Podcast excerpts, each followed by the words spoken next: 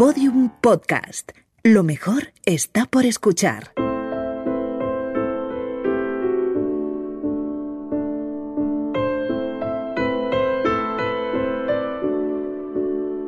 La redada.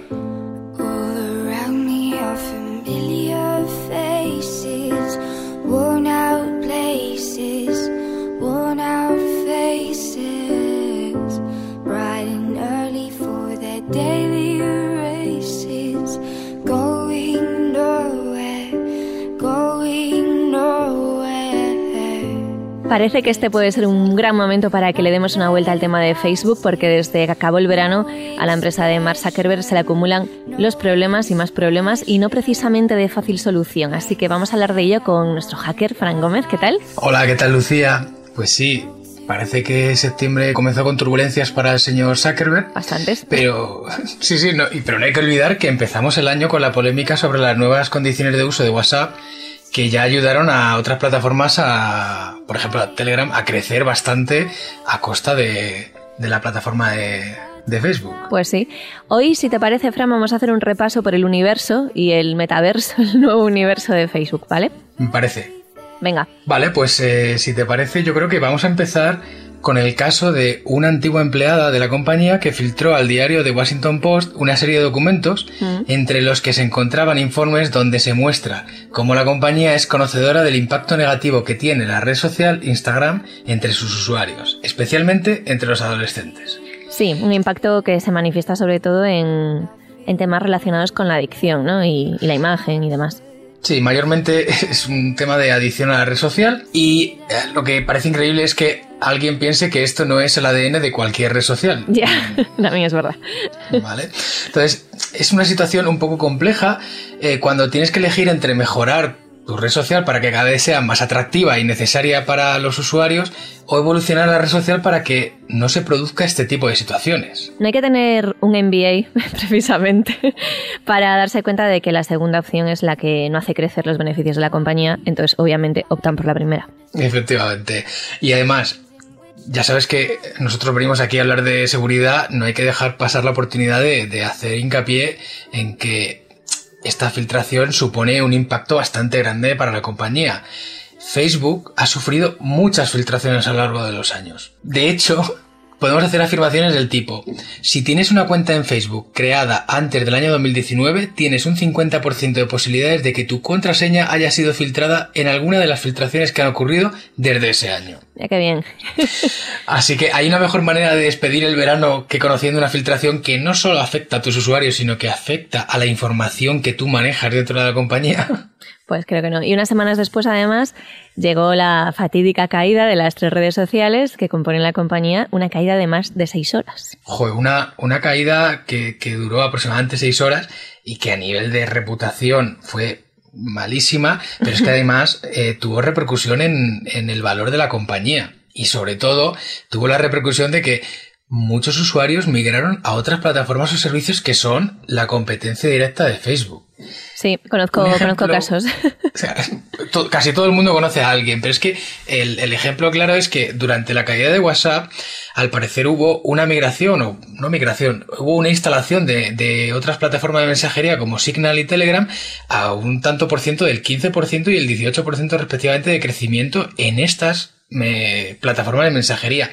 Esto en cifras son muchos cientos de miles de personas que ahora ya no solamente tienen la plataforma de mensajería de Facebook, sino que tienen la de las otras compañías, con lo cual ya no es Facebook el único que tiene acceso a los datos de estos usuarios. Porque sí, porque eso es de lo que va todo, al final, de los datos. Ya sabes que, que sí, que esto va del, del dato. Ya me tienes muy bien enseñada. Bueno, y, y con este panorama, digamos que no un poco desolador, llegamos al gran anuncio que acaba de hacer Facebook al renombrar su empresa matriz Meta y dando un giro a su estrategia de compañía para enfocarse en el lanzamiento de una nueva manera de interactuar en Internet. Así lo han vendido. Sí, a ver, yo creo que, que el, el lanzamiento, no sé si estaba programado o no, puede ser que sea un poco para, para intentar mejorar el- los, los meses tan malos que está pasando la, la compañía. Curiosamente, ha lanzado un concepto sobre el que hay muchísima literatura y también contenido audiovisual. Hay muchas películas que han tratado este, este concepto del, del metaverso. Aquí la clave es que Facebook ha introducido como objetivo de empresa la creación de un metaverso, un mundo virtual, no es, no es otra cosa, pero introduciendo una nueva manera de interactuar con este mundo virtual que merezca la pena y que vaya más allá de la interactuación, perdón, de la interacción que tenemos actualmente con el mundo virtual. Pero claro, ya sabes que yo no he venido aquí a que hablemos del concepto de metaverso y esto se lo dejamos para la gente que quiera discutir sobre, sobre qué es el mundo virtual y qué no, o cuántos tenemos ya y cuántos no. Hoy tenemos que hablar del concepto del metaverso, el de los mundos virtuales, desde el punto de vista de la privacidad.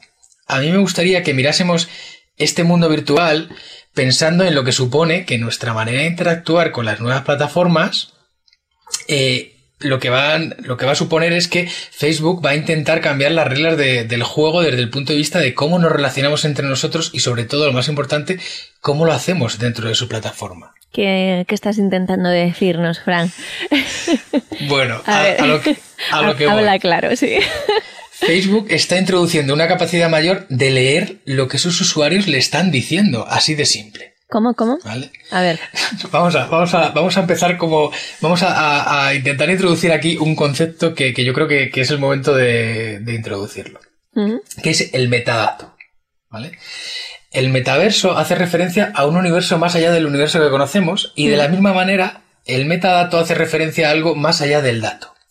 El metadato es información que se puede asociar a un dato o grupo de datos y que permite la toma de decisiones más complejas ya que te, te, permite entender mejor el dato que se está procesando y es por ello que ha ido ganando peso a medida que la cantidad de datos ha crecido de forma exponencial y el metadato ha servido para entender mejor los datos e incluso tomar decisiones más rápidas y con menor coste. Entonces, eh, vale, si eres capaz de obtener más datos y metadatos, obviamente tu negocio pues va a crecer. Exactamente. Hemos llegado al punto clave para una red social. Si eres capaz de, procesar más, mejor y obtener mejores resultados, pues tu, tu potencial negocio está, está creciendo. Y lo que creo que está pasando es que puede que las redes sociales están viendo que el ciclo actual llega a su fin y es el momento de dar un paso más. Hemos pasado de ganar cada vez más usuarios a necesitar aumentar lo que sabemos de los mismos. Y eso pasa por aumentar la capacidad que tenemos de, interactuar con la red social. Mm. Se ha quedado muy atrás o se ha quedado muy corto el me gusta. Necesitamos conocer cómo reaccionas ante lo que ves y tiene que ser lo más parecido a ver tu reacción en la vida real. Y para hacer esto es necesario que entremos de alguna manera en el metaverso que Facebook está creando para nosotros, entiendo.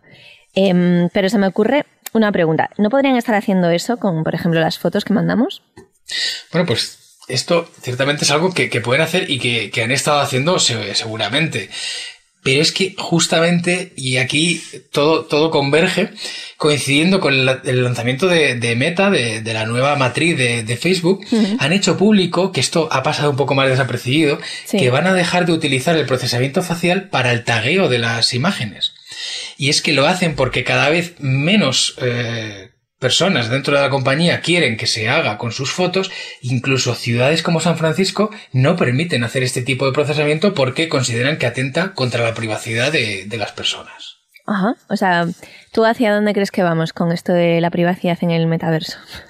pues yo creo que a lo que vamos es que eh, vamos a pasar de, de compartir nuestras, nuestros me gusta, nuestras fotos, eh, nuestros seguimientos eh, a, páginas en, Facebook, por ejemplo, a empezar a compartir cómo reaccionamos, cuánto tiempo estamos mirando, cómo lo hacemos, eh, si, si te gusta o no de verdad, porque van a poder interactuar contigo con más cantidad de dispositivos, con lo cual van a poder ver o van a poder entender mejor si lo que tú estás viendo en la red social te gusta o no, hasta dónde te gusta, qué, sentimientos te produce y todo eso eh, al final son una serie de metadatos que van a ser mucho más valiosos que los datos que hay actualmente. Es, por eso la evolución que yo creo que, van a tomar las redes sociales para, para, conseguir más, porque han llegado ya al techo de cristal de, personas que van a utilizar la red social.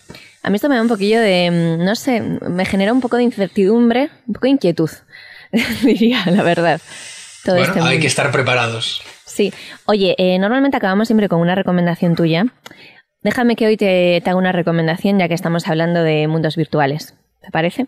Me parece. Mira, porque muchas veces miramos atrás y no sé si a ti te pasa, Fran, pero a veces parece que nuestra vida esté compuesta por fragmentos de realidades ficción, situaciones que sucedieron en un mundo paralelo, en un metaverso.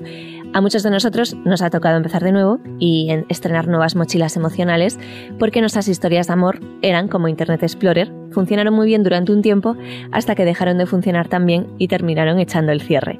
Sobre todo esto de seguir adelante después de una ruptura y volver a ser uno mismo tras muchos años de relación, quiero recomendarte El tiempo que te doy, la nueva serie de Netflix protagonizada por Nadia Santiago y Álvaro Cervantes, parte de una premisa muy sencilla, dedicar cada día un minuto menos a ese pasado que quedó atrás. Son 10 capítulos de unos 11 minutos cada uno. Se vende un tirón, son muy recomendables, así que te lo recomiendo mucho, Frank. Bueno, pues ya tengo recomendación. Pues nada, eh, seguimos hablando otro día de esto de los metadatos, que a mí la verdad me parece el gran tema a seguir los próximos meses y, y me parece que más redes sociales van a seguir el camino de Facebook. Hay que seguir trabajando con la información que van publicando y ver hacia, hacia dónde quieren ir ellos para estar preparados para cuando lleguen. Muy bien, pues Fran, un abrazo muy grande. Muchas gracias. Venga, un besito, chao.